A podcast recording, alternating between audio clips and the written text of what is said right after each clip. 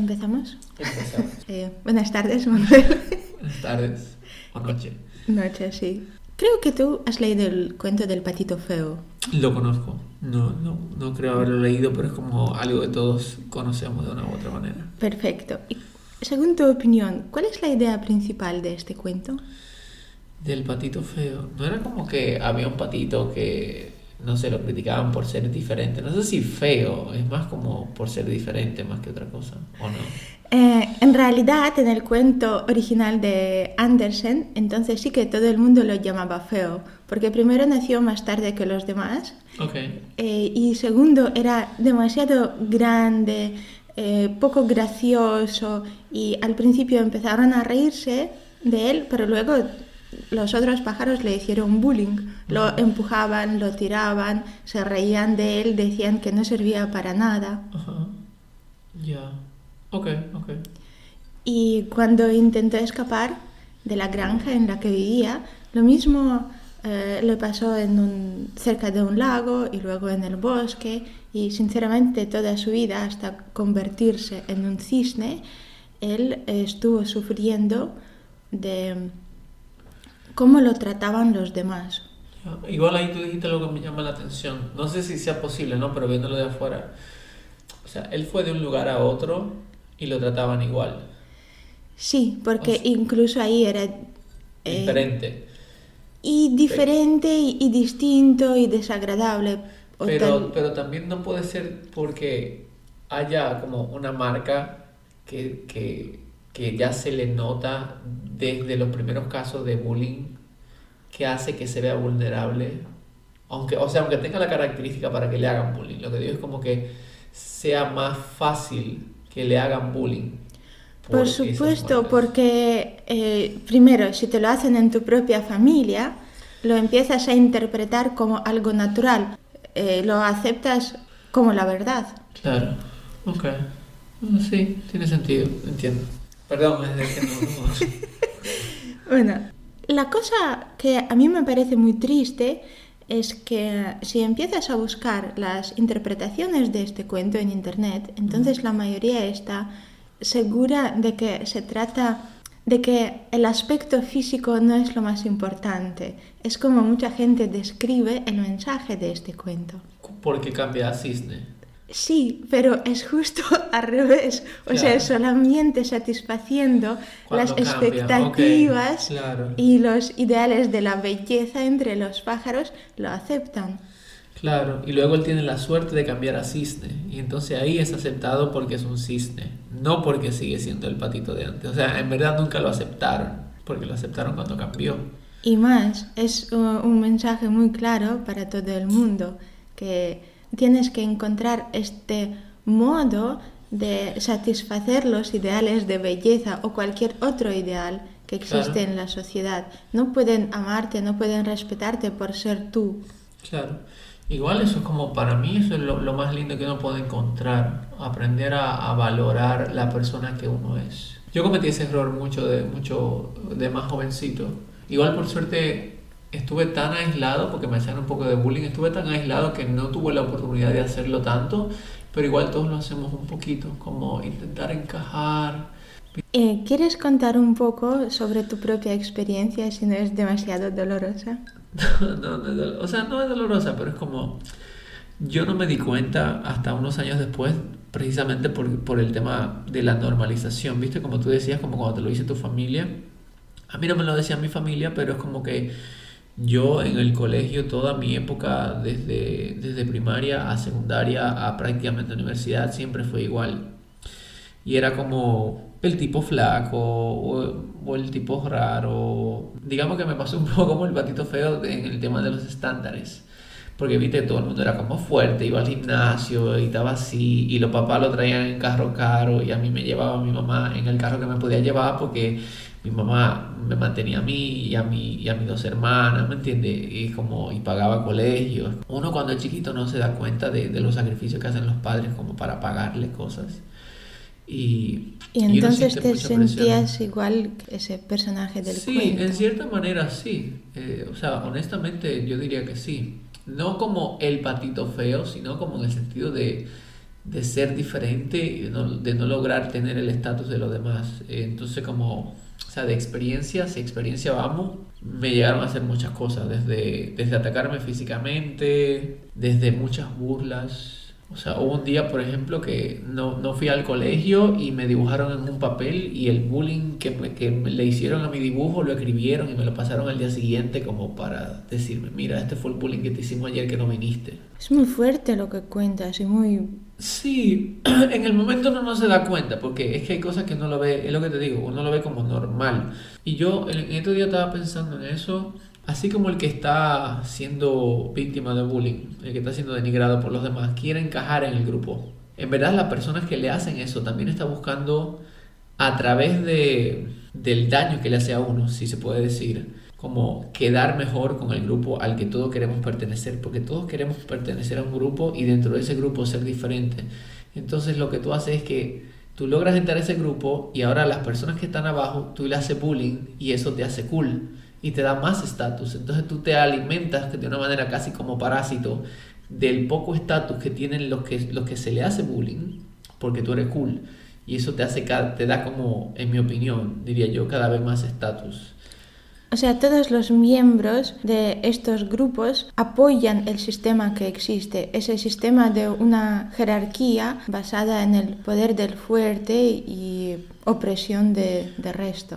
Sí, no, no, no, sé si fuerza per se, pero sí hay como cierto estatus y cierta superioridad. O sea, sí, siempre, siempre estuvo arriba, por lo menos en mi experiencia, el que tenía más recursos, el que venía de mejor familia, el que tenía acceso a mejores cosas o más caras o lo que sea. Como que todos intentan encajar en la tribu. Los, los niños, en mi opinión, eh, sobre todo con el tema del bullying y por el tema de que no conocen límites, pueden ser muy crueles con eso.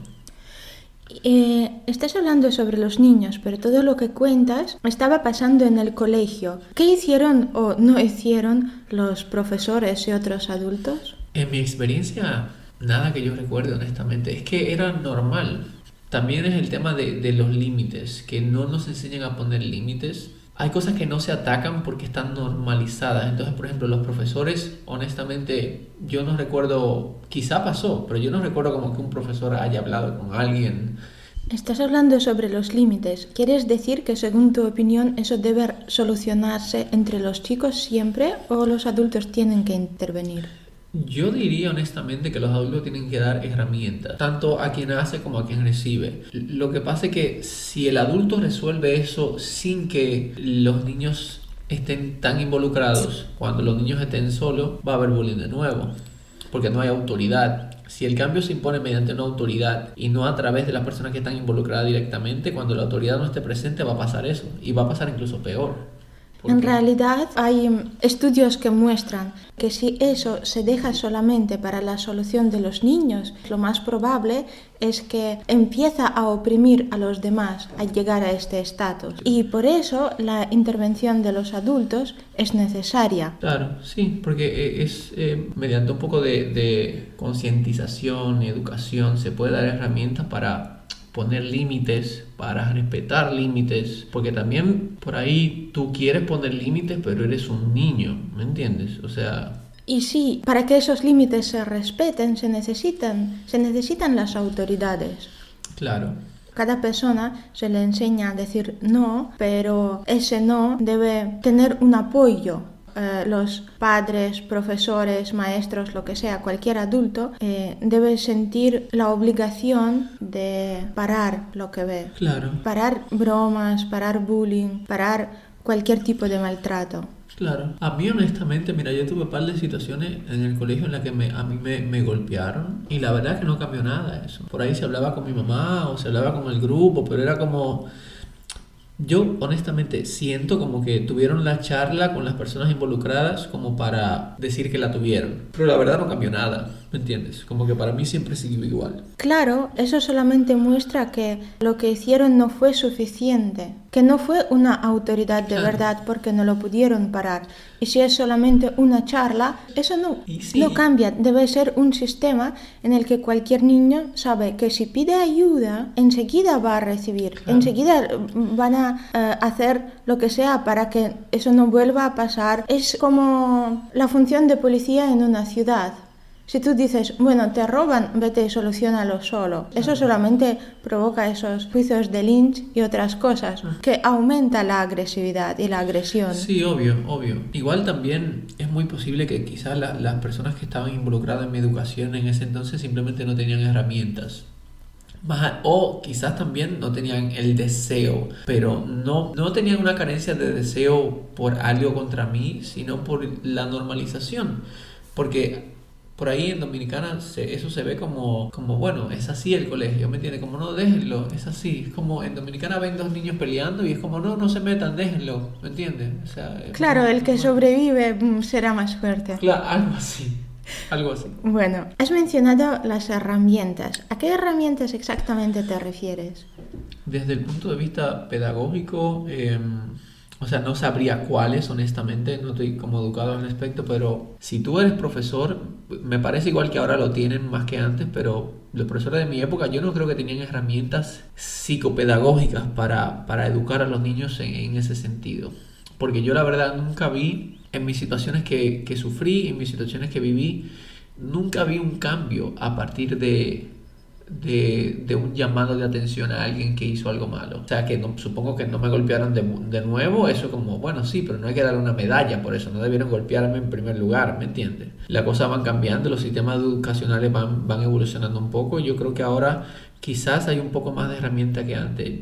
Bueno, ¿qué te parece si alguien observa bullying? ¿Qué puede hacer? Y no sé, es que es muy difícil porque, o sea, tiene que solucionarlo la persona porque es que yo creo que si, lo, si se resuelve meramente de manera externa, solamente el otro va a esperar a que esa solución externa no esté presente. Si un adulto soluciona el problema, el niño va a esperar que el adulto no esté para hacerle bullying al otro. Sí, pero ¿y si todos los adultos lo hacen? porque ese es el problema. Claro, si tú golpeas a alguien diez veces y solamente una vez te paran, no vale la pena terminar esa conducta. Pero si tú sabes que no está tan que no está aceptado en absoluto en el colegio, en toda la sociedad, si cualquier adulto y cualquier otra persona que lo vea lo rechaza por completo, entonces serías tú el que está fuera de la sociedad y fuera del grupo si intentas hacerlo. Sí, eso también tiene que ver con una cosa de estatus. Si no hay ningún tipo de compensación a nivel de estatus, si, si el que hace ese tipo de abuso no puede sentirse luego de hacerlo superior, sino que se va a sentir denigrado por haber recurrido a la violencia, no lo van a hacer. ¿Y cómo podemos lograrlo? Yo creo que la única manera es educar y más que nada educar a las personas que quizá podrían hacer bullying, más que al que los recibe, porque el que los recibe es como, bueno, es más chiquito o es diferente, lo que sea. No se le puede educar a una persona a dejar de ser diferente. Es a quien hace el bullying, en mi opinión, que hay que concientizar y educar. Creo que anda por ahí, honestamente. He tenido discusiones en la calle, pero por ejemplo, no sé, un papá que le, le habla mal al niño o, le, lo golpea. Y yo sí le he dicho como, loco, no entiendes, no, no puedes, pero obviamente me mandan a la mierda porque quién soy yo, ¿me entiendes? Una tía mía, ella me dijo algo muy interesante cuando yo fui de visita allá. Había un niño en el supermercado que estaba así como insoportable.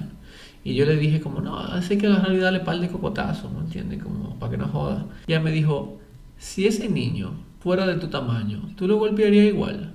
¿Me entiendes? Si ese niño pudiera devolverte con la misma fuerza que tú le das, tú, le puedes, tú lo harías. Y me quedé pensando en eso, porque la verdad es que la violencia física siempre es una cosa de, que el que la ejerce asume una superioridad física, casi siempre. Yo lo veo así. Y de ahí, por ejemplo, o sea, en mi opinión, por eso está mal darle a los niños, porque en verdad, si bien algunos adultos podrán decir como, ah, yo le doy para enseñarle una lección, pero en verdad tú también le das porque tú puedes. Porque no, porque no te va a hacer nada. Si ese niño midiera lo mismo que tú y te devuelve el golpe, tú no lo vas a hacer, ¿me entiendes? Entonces también, en mi opinión, viene un poco por ahí, tiene que ver con, con puro abuso. Sí, volvemos al cuento del patito feo. ¿Qué te parece? ¿Se puede salir de bullying la persona a la que se lo están haciendo? ¿Qué puede hacer? Em, depende, o sea, mis herramientas son muy limitadas en ese sentido. Yo honestamente creo que el que está sufriendo bullying, lo primero que tiene que hacer es enfrentar y buscar la manera de, de marcar límites, de dar a entender que no va a permitir el maltrato. Pero ¿cómo no lo vas a permitir si no tienes ningunos recursos para esto? Bueno, hay que encontrar un recurso. El que sea, obviamente dentro de ciertos estándares, porque no te voy a decir que le, pegue una piedra en la cabeza, pero hay que hay que buscar la manera de, enfrentar, ya sea con, el mismo lenguaje corporal, ya sea hablando con la persona, ya sea respondiéndole, pero hay que buscar la manera de dar a entender que tú no vas a bajar la cabeza frente a un abuso, porque para mí el, el bullying en ese sentido es como muy bola de nieve, como que alguien ve que puede y lo sigue y lo sigue haciendo, sobre todo en niños pasa hasta que le ponen un límite. ¿Qué te parece la idea de solamente escapar? O sea, cambiar de colegio, cambiar de ciudad. No, porque siempre va a haber bullies en, en, diferentes lugares. Y el problema no es irse a otro lugar, porque el patito feo se fue a otros lugares. Se fue a otro lugar, pero sería mejor irse y encontrar algún tipo de apoyo. Porque sí. el apoyo en sí o irse en sí no ayuda.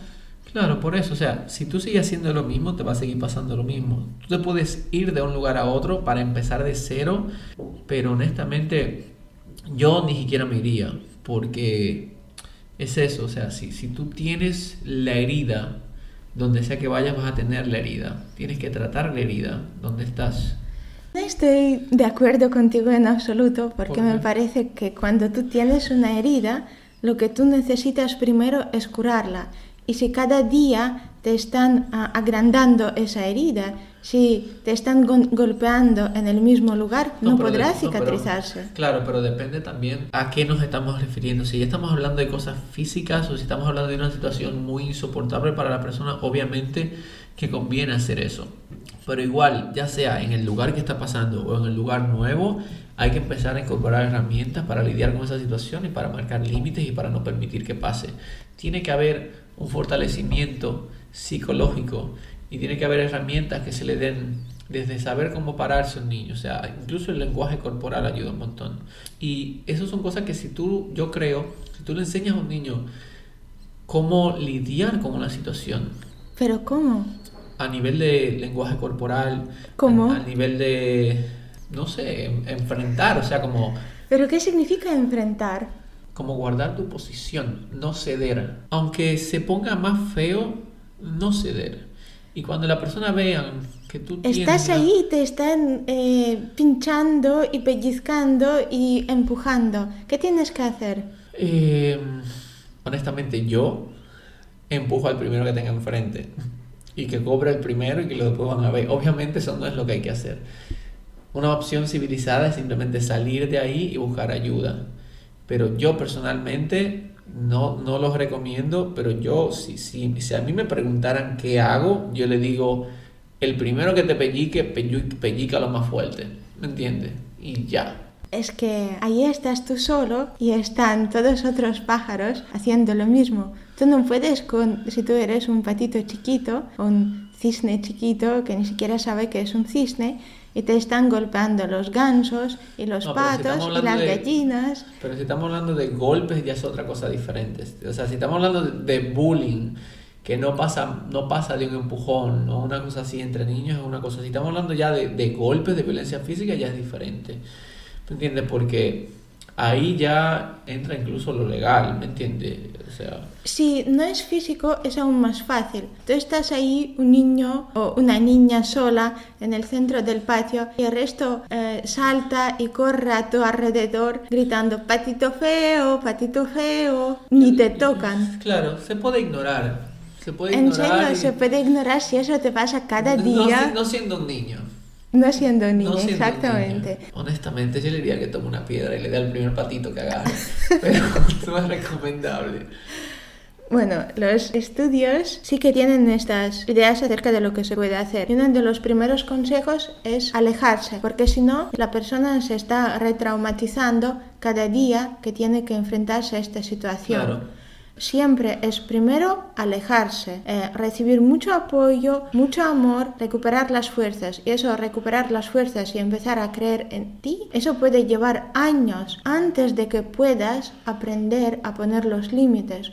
Porque poner los límites lo puede hacer una persona psicológicamente y emocionalmente muy estable, muy sana, muy madura. Y tienes razón, es algo que hay que enseñarles a los niños para que lo paren o no lo dejen pasar después del primer momento. Pero si ya ha pasado mucho tiempo en bullying, ningún enfrentamiento puede ayudar y la solución es salir y buscar ayuda entre los adultos, que son los adultos que tienen que hacerse responsables, pararlo y el aislamiento de esta situación es la mejor cura. Claro, totalmente. O sea, eh, un niño tiene muy pocos recursos para lidiar con una situación así y los adultos ya tienen herramientas pedagógicas que, o psicológicas que pueden ayudar bastante como a enseñar cómo lidiar con la situación porque hay otras soluciones pero son muy básicas, muy arcaicas y muy necesarias como tirarle una piedra al patito más cercano. Bueno, muchas gracias. Gracias espero, a ti. espero que no, esto no pase a nadie a tu alrededor. No, con suerte no.